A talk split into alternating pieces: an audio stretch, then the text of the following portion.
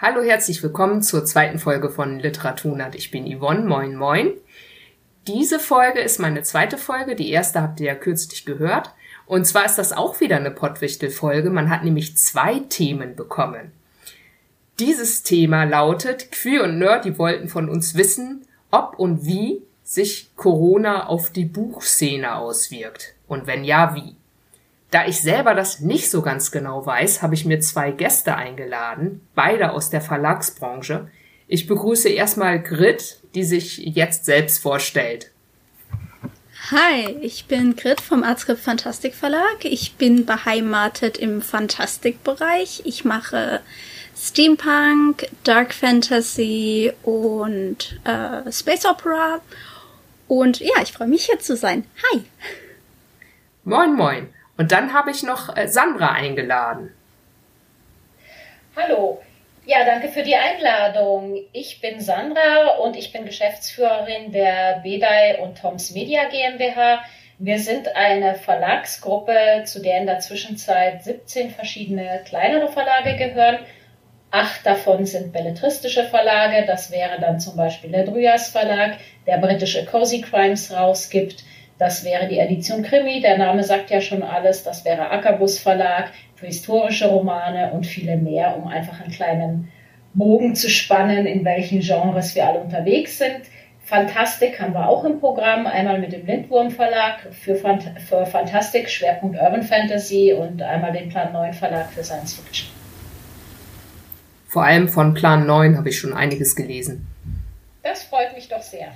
Lindwurm habe ich aber, glaube ich, auch schon mal. Ja, genau, Corona, Buchmarkt. Naheliegende Ideen sind ja, dass wahrscheinlich irgendetwas verschoben wurde oder etwas fehlte. Stichwort Messen. Grit, kannst du dazu zuerst was sagen? Ja. Dankeschön.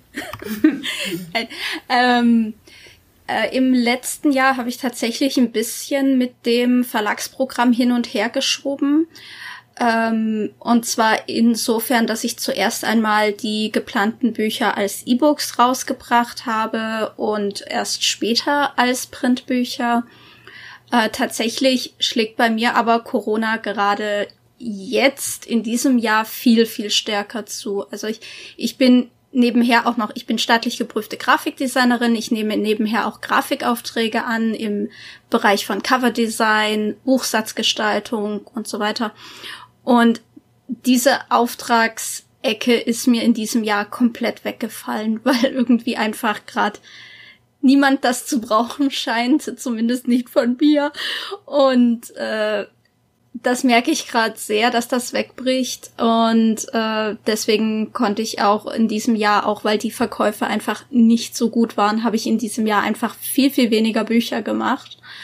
Und die sind jetzt alle ins nächste, also die, die ich dieses Jahr nicht machen konnte, sind ins nächste Jahr rübergewandert und ich hoffe, dass sie dann da besser aufgehoben sind und dann dort entstehen können. Also letztes Jahr war es bei mir noch nicht so krass, dieses Jahr ist es bei mir deutlich krasser. Weil andere Leute keine Bücher machen, für die sie dich beauftragt haben, weil du jetzt gesagt hast, Coverdesignerin, Buchsatz und so. Ja, keine Ahnung. Also ich, ich arbeite halt auch viel mit äh, Self-PublisherInnen zusammen. Es kann natürlich sein, dass die dann gerade sagen, nee, da warte ich lieber mit meinem Buch bis nächstes Jahr oder so. Ähm, manche Aufträge, die abgemacht wurden, wurden dann doch verschoben, was auch total in Ordnung ist. Aber da merke ich es halt, also die Grafikaufträge, die fahren gerade sehr runter und ähm, das ist halt ein Teil meiner Einnahmen, der natürlich auch mit in den Verlag einfließt und der ist jetzt eben weggebrochen. Ah, okay. Und äh, Sandra, wie war das bei dir und bei euren Verlagen?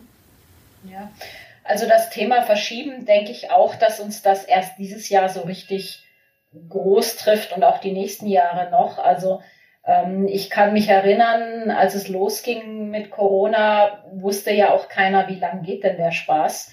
Und ähm, in einem ersten Optimismus hat man gedacht, na ja, bis Ende des Jahres haben wir das durchgestanden oder vielleicht gibt es dann doch wieder eine Buchmesse im Herbst und so weiter. Und ähm, Verträge für Bücher und Buchprojekte, die laufen ja auch sehr langfristig. Das heißt, es wurde erstmal nicht so viel verschoben 2020.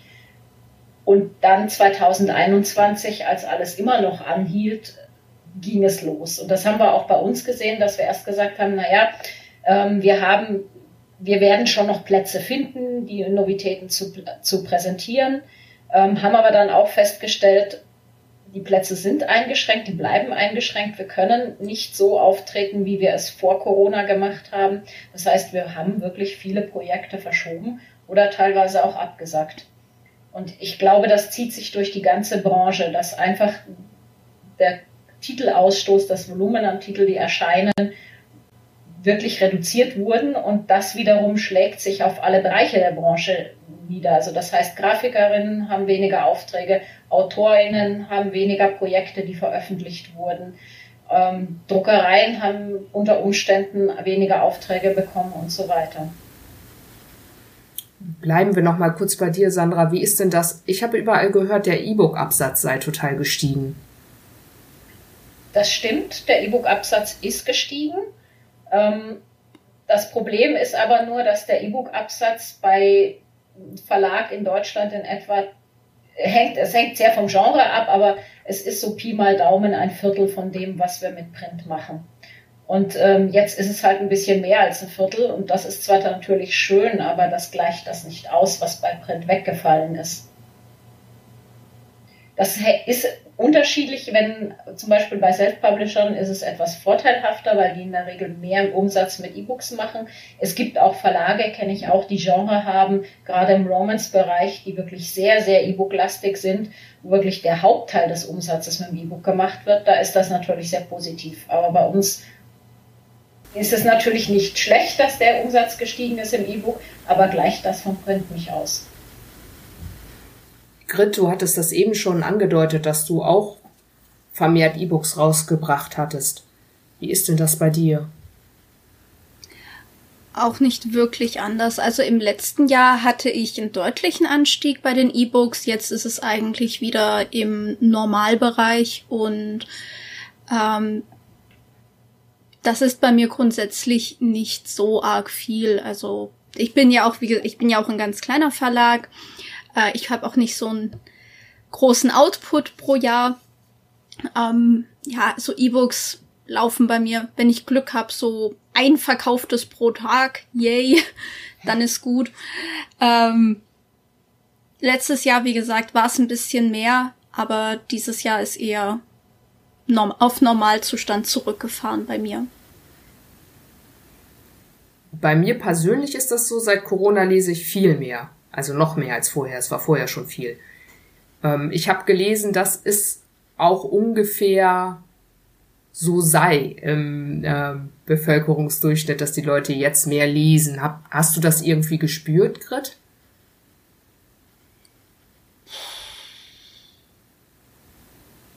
Also ich weiß nicht, ob die Leute mehr lesen. Ich weiß, dass sie mehr Bücher kaufen.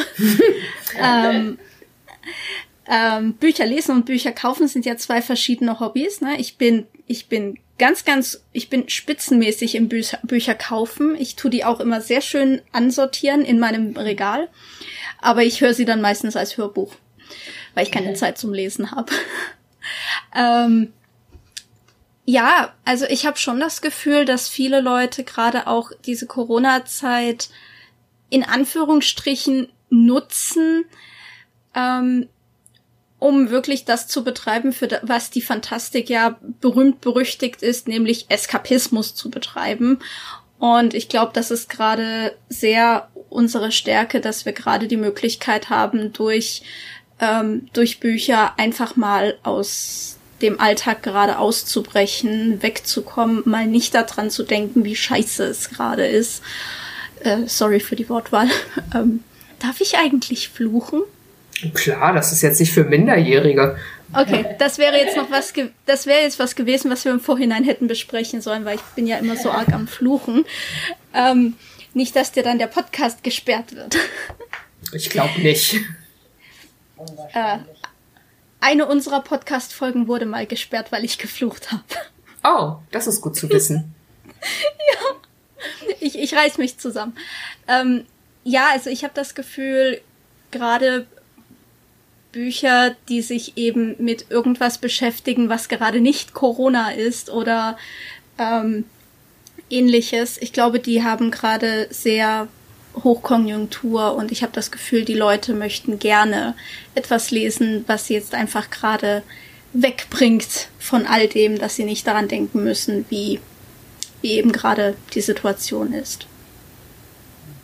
Sandra, ihr habt ja so viele Genres. Ja. Also ich kann da direkt zustimmen. Also wo wir gemerkt haben, wo es wirklich sehr hoch ging, war tatsächlich unsere Cozy Crimes auch. Das sind äh, so klassische Rätselkrimis im Stil von Agatha Christie. Also auch etwas, was man durchaus gut für Eskapismus benutzen kann. Das ging auf jeden Fall hoch und was wir auch festgestellt haben, wir haben einen Reprint-Bereich, in dem wir Klassiker neu auflegen, sowohl Sachbuchklassiker als auch ähm, Literaturklassiker. Auch da ging es hoch, weil ich mir vorstellen kann, dass viele dann gesagt haben, so, jetzt habe ich endlich mal Zeit, jetzt lese ich sie endlich mal, keine Ahnung, Krieg und Frieden und die Brüder Karamasow und was weiß ich alles.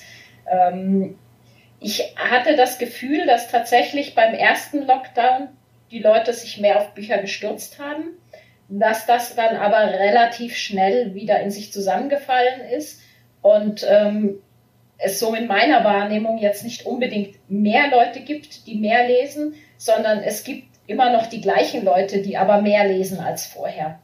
Weil viele LeserInnen, die vorher schon durchaus da waren, hatten jetzt einfach auch mehr Zeit oder haben sich ihre Prioritäten umsortiert und haben gesagt, ich gebe jetzt meinem Hobby und meiner Leidenschaft nach und gönne mir einfach mehr Lesezeit.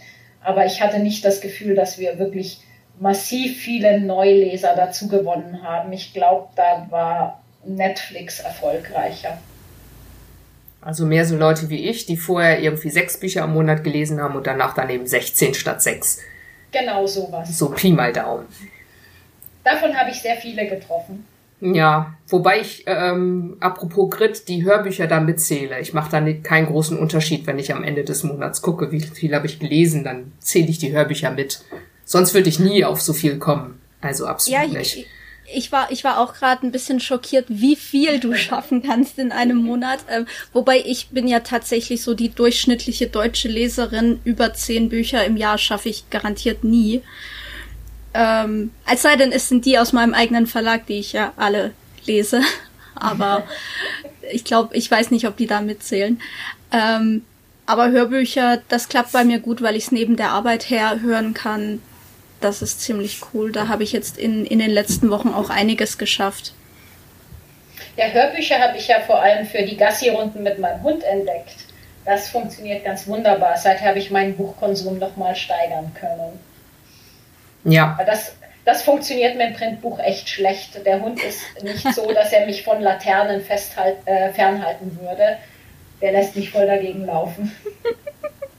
Ja, ja, ich mache das auch beim Spazierengehen, beim Joggen, beim Aufräumen, beim Kochen. Mhm. Wenn, wenn ich nur auf eins der beiden Kinder aufpasse, das andere Kind möchte sich lieber selbst unterhalten, ähm, dann kann ich kein Hörbuch hören. Das geht ja nicht.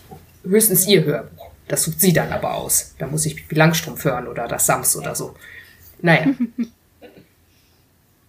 ja, und jetzt kommen ja irgendwie neue Probleme, die also zumindest mir neu sind, so Rohstoffmangel, Zellulose, Holzpreise. Boah. Ich, ich mache ja Taekwondo und da war ich letztens bei einem Turnier, da hieß es, früher kostete das Holzbrett, das wir durchkicken, 80 Cent, jetzt sind es eher so 4 Euro. Das wirkt sich natürlich irgendwie auch auf Papier aus und da ihr ja doch eine Menge druckt, könnte ich mir vorstellen, dass das reinhaut. Äh, wen frage ich zuerst? Grit. Ja, Dankeschön. Ähm Grundsätzlich glaube ich nicht, dass es darauf ankommt, wie viel ein Verlag druckt. Also ob das jetzt ein Verlag ist wie ich, der halt relativ kleine Auflagen zwischen 200 und 300 Stück pro Titel hat, oder ob das jetzt ein größerer Verlag ist, wo dann nochmal zwei, drei Nullen dranhängen. Ähm, es ist ja so, dass die Druckerei das einkaufen muss oder das von irgendwo, das Papier kriegt die Druckerei ja von irgendwo her. Und wenn die Druckerei mehr bezahlen muss, um das Papier zu bekommen, muss sie das auch an die Verlage weitergeben. Dementsprechend, dementsprechend ist es egal, ob du 300 oder 3000 Bücher oder 30.000 Bücher äh, drucken lässt, ähm, es wird immer in irgendeiner Art auf dich niedergewälzt. Und äh, ich habe das Gefühl, ich merke das jetzt schon. Ich habe jetzt eine kleine Auflage nachbestellt von einem Buch, das schon ausverkauft war. Und da ist der Stückpreis schon deutlich gestiegen. Also es kann natürlich sein, dass das jetzt grundsätzlich an der Druckerei liegt, die höher gegangen ist im Stückpreis. Es kann daran liegen, dass es eine kleinere Auflage ist, wo dann der Stückpreis natürlich hochgeht. Aber es fühlt sich schon so an, als würde es langsam anziehen und auch ankommen. Wenn du sagst deutlich höher, das ist jetzt aber nicht wie bei den Holzbrettern fünfmal so hoch. Nein, es fühlt sich nur deutlich höher an. Es ist wahrscheinlich. Ich habe jetzt noch kein, ich habe jetzt gerade keine ähm, keine Vergleichszahlen da, sonst hätte ich das schon lange mal nachgeguckt. Es fühlt sich nur einfach. Ähm, ja, es ist eine gefühlte Erhöhung. Es ist definitiv mehr, aber ich kann jetzt nicht sagen, ob das jetzt 30 Cent, 50 Cent sind, das pro Buch. Kann ich jetzt so genau also noch nicht. Ich kann benennen. Ich kann da mal reingrätschen, weil ich habe da relativ ja. genaue Zahlen, dadurch, dass wir vor Perfekt. allem mit einer Hausdruckerei zusammendrucken und die uns das immer sehr schön ähm, schwarz auf weiß gibt, wie viel höher es jetzt gerade wird. Also bei uns ist es so, dass sich tatsächlich im Laufe des letzten Jahres sukzessive die Druckpreise um acht Prozent erhöht haben. Das ist aber erst der Anfang. Das haben uns die Druckereien alle, mit denen wir gesprochen haben, ganz klar gesagt. Also sie erwarten, dass das nächstes Jahr nochmal sicher 20 Prozent höher wird. Das heißt, wir haben am Schluss Druckpreise, die durchaus ein Viertel über dem Vor-Corona-Niveau liegen. Das ist für Druckpreise schon eine Hausnummer. Du meinst jetzt im Laufe des Jahres 2022 wird es dann im Vergleich zu vor Corona, jetzt zum Beispiel 2019, 20, 25 Prozent mehr sein? Ja, das ist so das, auf was wir uns gerade einstellen.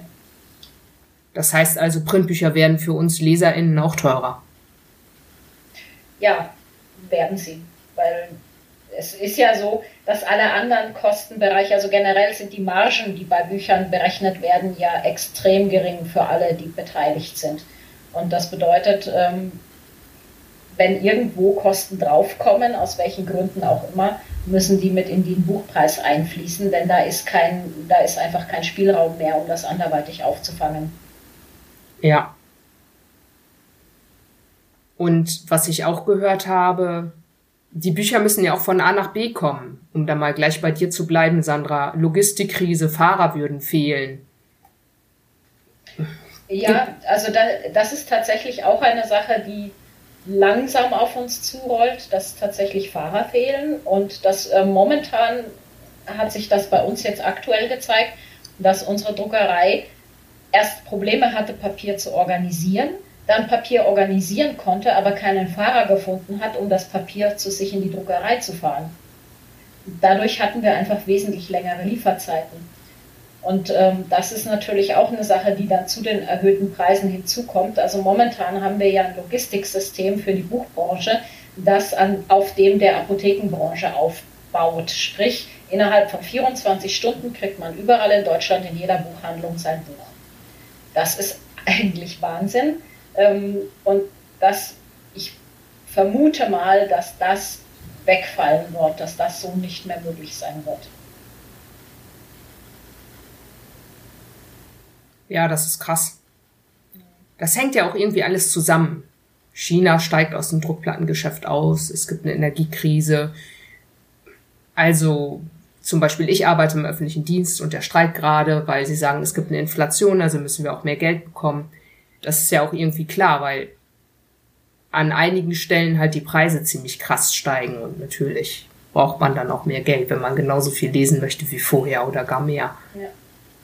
Ja, ja also da ist gerade einiges in Bewegung und ich glaube, da stehen wir erst noch am Anfang, weil das ähm, viele, die Buchbranche ist über Jahrhunderte hinweg gewachsen und was man von außen nicht sieht, da sind viele kleine Zahnrädchen, die unglaublich genau ineinander fassen. Und gerade fällt eins nach den anderen von diesen Zahnrädchen aus. Und das hat Auswirkungen auf das ganze System und oft sieht man das nicht von außen. Und ähm, die, manchmal ist es auch so, dass die Auswirkungen nicht sofort äh, für alle spürbar sind, aber ich denke, da wird sich noch einiges bewegen. Also eben zum Beispiel in der Logistik, weil wirklich die Frage ist dann halt tatsächlich, wie bekommen wir denn die Bücher zu den Lesern? Und auch dann ist wiederum die Sache mit ähm, generell Auflagen, Auflagenplanung, Auflagenhöhen. Das ist alles, hat sich alles massiv geändert in den letzten zwei Jahren.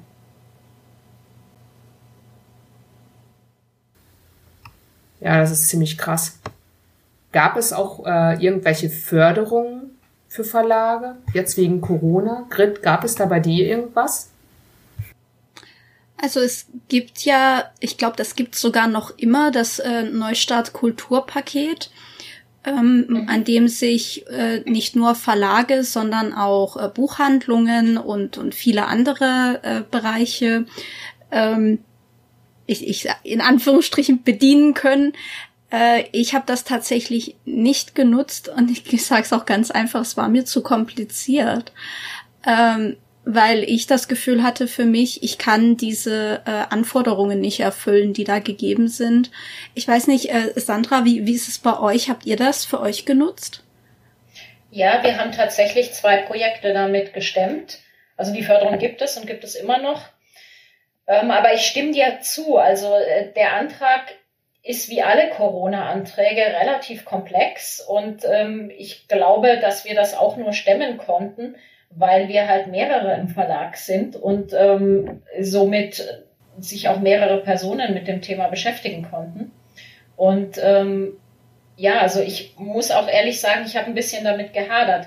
Diese Neustadt Kulturförderung hatte ja unterschiedliche Dinge, die gefördert wurden für unterschiedliche Branchenteilnehmer. Also bei Buchhandlungen wurden zum Beispiel neue Computer gefördert, weil sie gesagt haben, naja, die Buchhandlungen, die müssen sich digitalisieren, die brauchen eine Webseite, wir fördern euch die Einrichtung der Webseite, wir fördern euch neue Computer und so weiter. Und bei Verlagen haben sie gesagt, naja, das werden Verlage ja alles schon haben, die brauchen jetzt sicher keine neuen Computer. Also hallo, äh, während Corona, wie kann das sein? ähm, wir fördern euch den Druck die Herstellung gedruckter Bücher. Das machen wir zu einem Zeitrahmen, in dem die Buchhandlungen nicht offen sind und deshalb eure gedruckten Bücher auch nicht ausstellen und verkaufen können. Jo, war super. Genau. Wie gesagt, wir haben trotzdem teilgenommen und ähm, somit wurden zwei Projekte realisiert, wo wir sonst gesagt hätten, nee, ähm, keine Chance. Aber ehrlich gesagt, ja, also ich hätte mir ein bisschen was anderes gewünscht als Förderung, als ähm, eine Druckförderung in einer Zeit, wo Druck gerade keinen Raum hat. Gab es auch irgendwelche positiven Effekte für euch während der Corona-Krise oder jetzt? Also für mich ja. Ähm, ich hatte 2000 2019, Ende 2019, ähm, habe ich mir vorgenommen, ich möchte es doch nochmal in Angriff nehmen, einen Online-Shop aufzubauen. Äh, mein Verlag gibt's jetzt fast zehn Jahre und ich habe das schon zweimal probiert. Ich bin zweimal gescheitert. Und äh, Anfang 2020 habe ich dann alles in die Wege geleitet und alles aufgebaut. Dann kam Corona und dann habe ich meinen Webshop aufgemacht und der läuft seither wie ein Duracell-Hase und das ist wirklich, also ähm, das ist eigentlich entstanden durch die Krise von den Buchgroßhändlern, die es in 2019 gab. Und ich mir gedacht habe, ich möchte gerne unabhängiger werden, ich möchte gerne selber die Bücher anbieten, ich möchte gerne selber die Möglichkeit den Leuten geben, dass sie das bei mir beziehen können.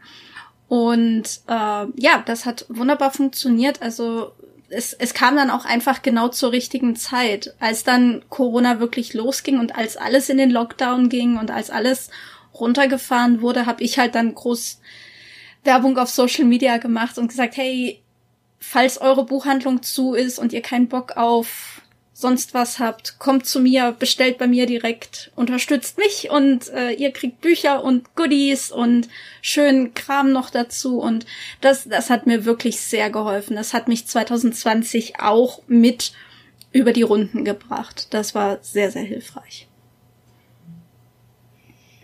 Alle guten Dinge sind drei. ja, richtige, richtiger Zeitpunkt in dem Fall. Mhm.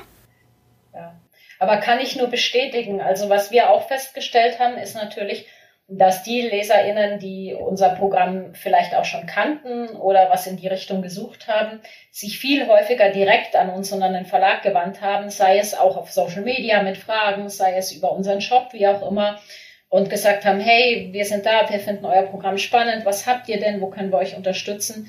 Das war schon sehr, sehr positiv, weil ähm, bisher war es immer so, dass man als Verlag so diesen Puffer Buchhandlung dazwischen hatte. Also Klar, auf Messen, darum mag ich ja auch Messen gerne. Auf Messen konnte man natürlich mit den LeserInnen reden, die waren da. Aber ansonsten hat man eher mit BuchhändlerInnen geredet.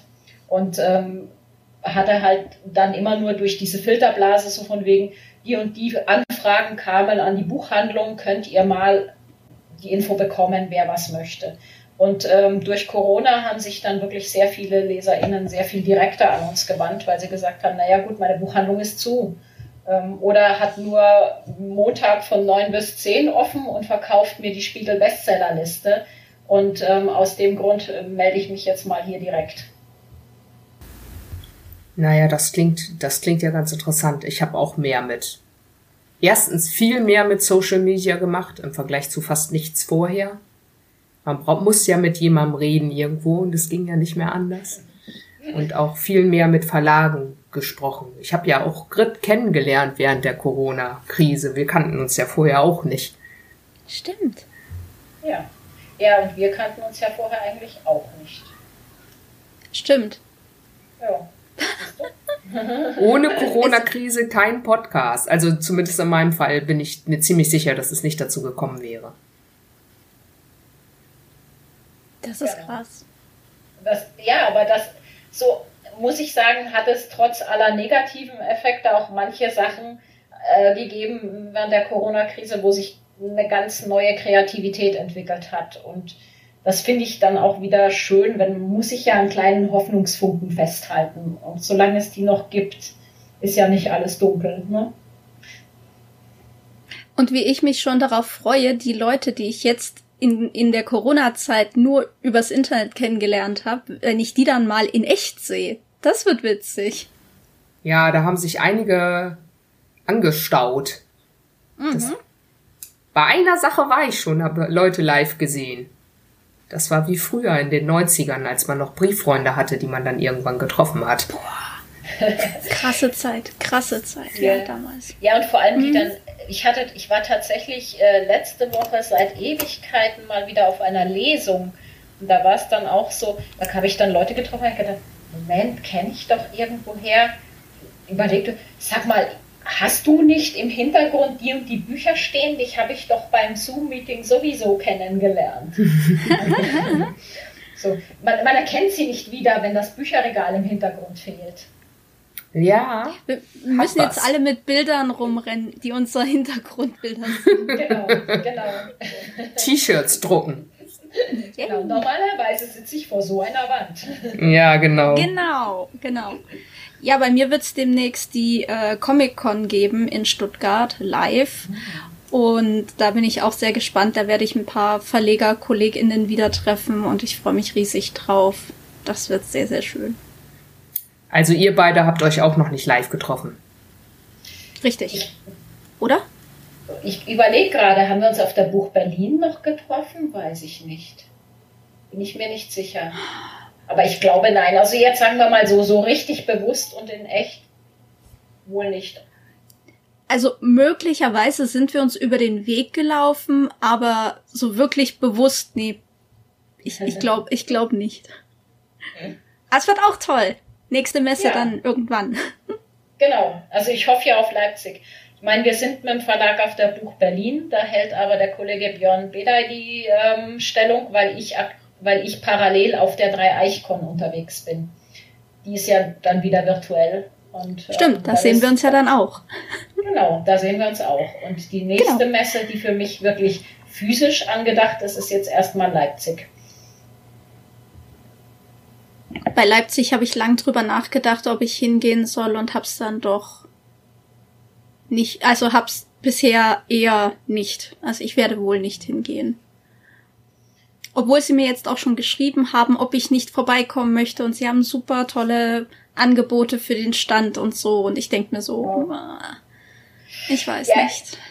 Ich, wir haben uns jetzt mal angemeldet, aber ich bin auch noch unsicher, ob sie stattfinden wird, weil ich meine, das war jetzt das ganze letzte Jahr so, man hat sich angemeldet für eine Messe, man fing an vorzubereiten und dann wurde es immer unsicherer, dann immer unsicherer, dann gab es immer mehr Einschränkungen, dann wurde immer mehr, dann wurden immer mehr Vorgaben gemacht, schlussendlich war dann die Messe doch nicht. Hat entweder nicht stattgefunden oder die Vorgaben und Einschränkungen waren so groß, dass wir gesagt haben, sorry, bringt nichts. Und darum bin ich jetzt wirklich sehr gespannt bei Leipzig, ob das was werden wird, was es werden wird. Aber ja, wäre schön, wenn es mal was werden würde. Wobei Frankfurt ja ganz gut funktioniert hat jetzt vor ein paar Wochen, äh, habe ich mir sagen lassen von Leuten, die dort waren. Und das, ja, da kann man ja Hoffnung haben, dass es in Leipzig dann auch gut funktioniert.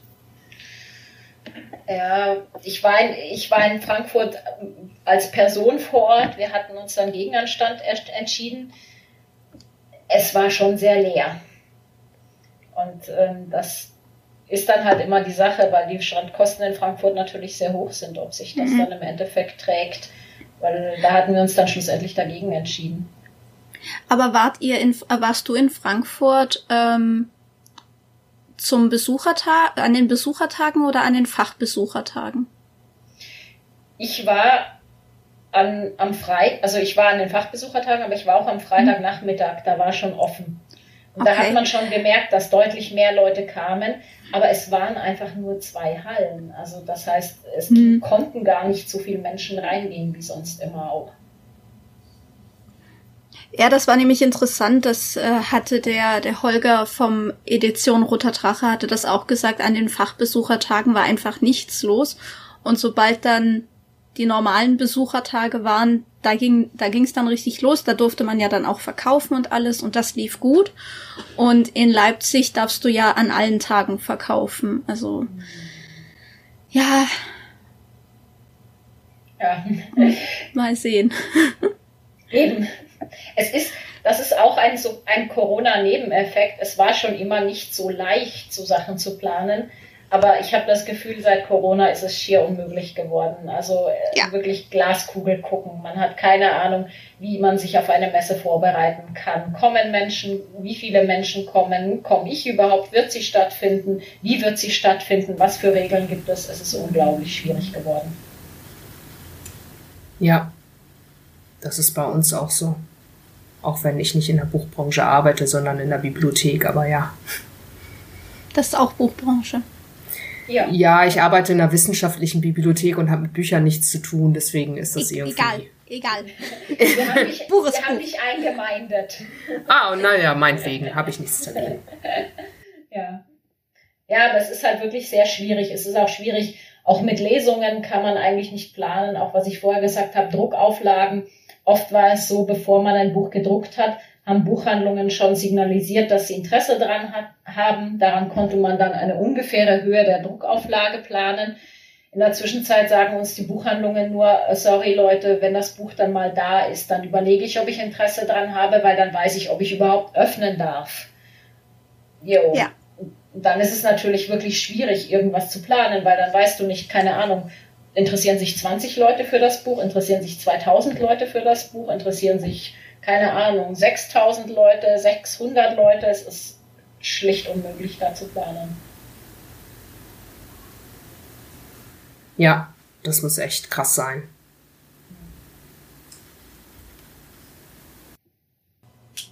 Es ist halt auch hart für die Buchhandlungen.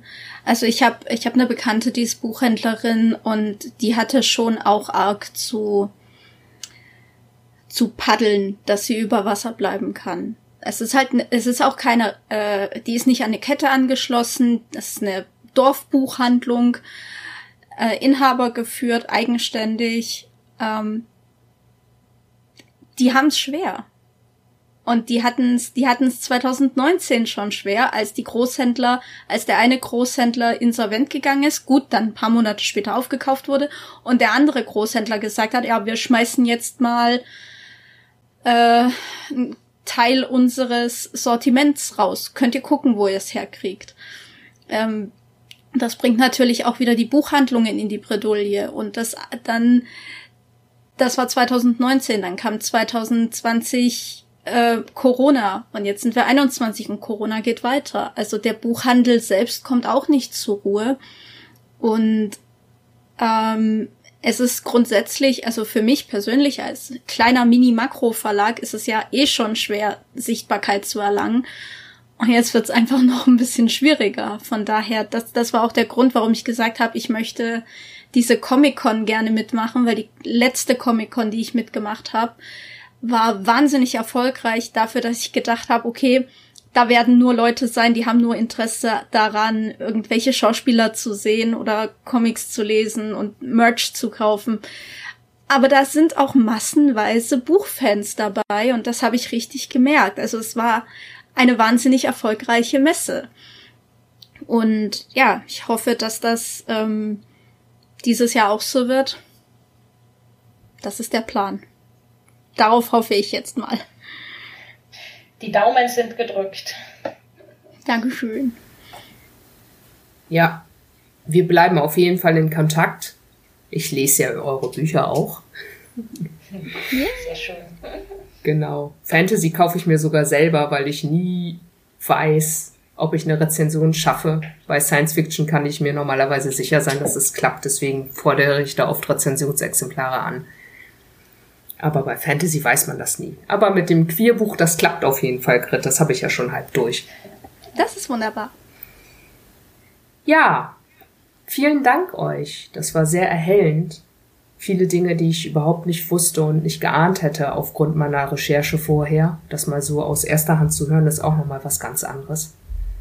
Ja, und Pottwichteln funktioniert ja immer in zwei Runden. Ich habe auch jemandem eine Aufgabe gestellt. Auf die Erfüllung bin ich auch schon sehr gespannt. Und zwar wollte ich vom GK-Podcast wissen, was Vor- und Nachteile von reinen Audio-Podcasts gegenüber Videopodcasts sind. Das müssen die dann auch im Dezember veröffentlichen. Das können wir uns dann anhören. Da kann ich ja mal entscheiden, ob ich bei Audio bleibe oder ob ich mich vorher kämmen muss und mich aufnehmen. Das ja, Witzige das ist, ist ich, Sorry, San, mach du zuerst. Nee, mach nur. Ich, es ist wirklich eine gute Frage, weil ich mir das tatsächlich sehr, sehr unterschiedlich vorstelle von der Zielgruppe her. Was ich ja vorher gesagt habe, Audio-Podcast, den kann ich halt auch gut beim Gassi gehen oder Joggen hören. Videopodcast nicht so. Darum wirklich eine ganz andere Zielgruppe. Kommt drauf an, wie man den Videopodcast gestaltet. Man kann es wahrscheinlich auch so machen, dass man mit der Audiospur klar käme. Mhm wenn man jetzt nicht visuell groß, naja, das kann man wahrscheinlich ausgestalten. Also MyLab nur auf der Audiospur, da würde man dann einiges verpassen, denke ich. Man kann es aber auch anders machen. Also keine Ahnung, ich bin gespannt. Ich habe mich mit dem Thema nicht beschäftigt, ich habe nur die Frage gestellt. Ja, ich bin so dran gewöhnt, dass ich bei irgendwem irgendwo im Stream bin, dass ich ganz automatisch jetzt schon in der Vorbereitung hierfür, also wenn ihr mich sehen würdet, ich habe hier alle Lichter an, ich habe mir die Haare hübsch gemacht. ähm, ja, hat sich voll gelohnt. Ja, ich sitze im Lego-Keller hinter mir irgendwie. Naja, okay. naja, ja. ich bin das, ja. Cool.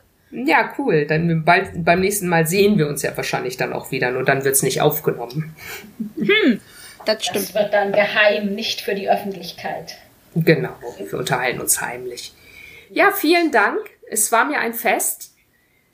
Dann, ähm, ja. Vielen, vielen Dank, dass wir dabei sein durften, sage ich jetzt einfach mal in unser beider Namen. Also ja. mir hat sehr viel Spaß gemacht. Dankeschön, dass du auf uns, dass du an uns gedacht hast bei dem Thema. Ja, und vielleicht äh, finden wir ja nochmal einen Grund, uns zusammen zu telefonieren, in dieser oder in einer anderen Konstellation. Ich fange ja gerade erst an. Jederzeit gerne. Okay, dann auf Wiederhören. Tschüss. Tschüss.